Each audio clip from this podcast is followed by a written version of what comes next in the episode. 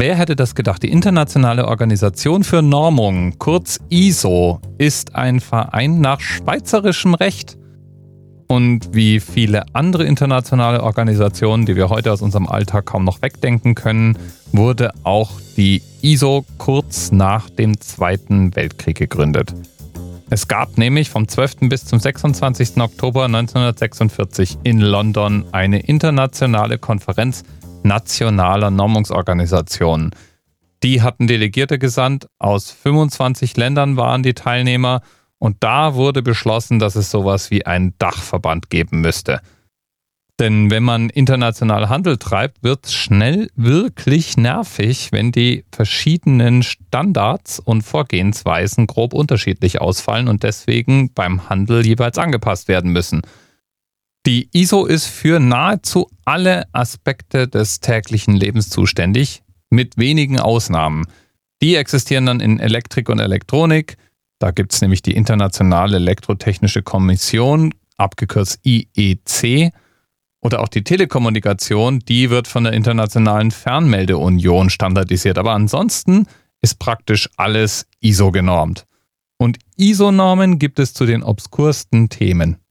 Wobei die meisten Themen natürlich gar nicht so obskur sind, wenn man mal drüber nachdenkt. Und trotzdem gebe ich jetzt mal zu, dass ich beim Themenvorschlag von Eri heute mal kurz die Augenbraue gehoben habe. ISO 675 definiert nämlich, was passieren darf, muss, sobald Textilien zu heiß gewaschen werden. Speziell eben, welche Maßänderungen sich ergeben dürfen, wenn nahe am Siedepunkt gewaschen wird. Oh, wie gern hätte ich gewusst, was in ISO 675 drinsteht. Allein gefunden habe ich es nirgends. Dafür tausende von Webshops. Die meisten ISO-Normen, musst du nämlich wissen, kosten Geld, wenn man sie anschaffen möchte.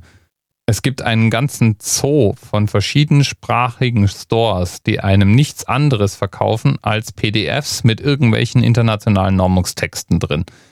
Und für die ISO 675 wird je nachdem, wo man die bestellt, zwischen 35 und 120 Dollar fällig. Und das war mir der Spaß dann für heute dann doch nicht wert.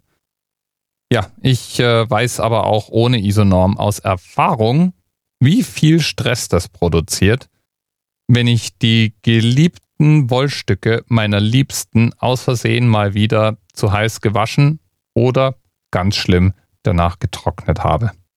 Ich kombiniere in unserem Haushalt nämlich drei fatale Eigenschaften. Erstens bin ich meist ungeduldig und deswegen auch derjenige, der hier als erster die Maschine anwirft und Wäsche wäscht. Zweitens gehe ich einigermaßen sorglos bei der Sortierung vor. Und drittens gilt für meine eigene Wäsche, wenn sie Waschmaschine und Trockner nicht überlebt, dann ist sie zu schwach und hat es nicht verdient, in meinem Kleiderschrank zu hängen klar, dass dieses System bei meiner Prinzessin natürlich nicht wirklich auf Begeisterung stößt.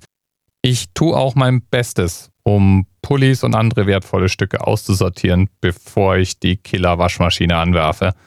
Aber so manches Mal habe ich dann doch schon mal Kleidungsstücke nach ISO-Norm geschrumpft. Kollateralschäden eben.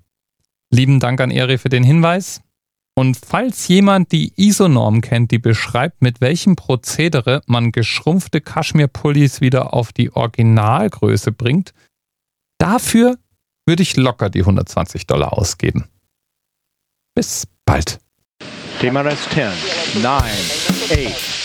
The experience of 47 individual medical officers. Was hier über die Geheimzahl der Illuminaten steht.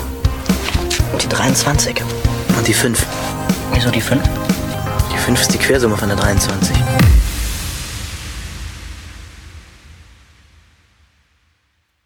Man kann sich ja vielleicht kaum vorstellen, aber es gibt dann doch Fans vom Anerzählt, die schon so oft diesen Abspann gehört haben, dass sie ihn nicht mehr hören wollen. Genauso vergrößert sich die wahrgenommene Dauer, je länger man schon beim Anerzählt mithört. Ich hatte zum Beispiel neulich mal jemanden vor mir, der behauptet, dieser Abspann wäre 30 Sekunden lang. Ist er nicht. Bis zum Tusch sind es knapp 15 Sekunden und dann sind es nochmal 5 Sekunden Nachhall. Aber okay, okay, okay. 20 Sekunden werden natürlich auch lang, wenn man sie oft hört. Deswegen hier mal die Frage und der Aufruf, wenn es hier begeisterte Audiozauberer gibt und sich jemand berufen fühlt, eine kurze, knackige, schöne, wiedererkennbare Soundsig für den Anerzähl zu basteln.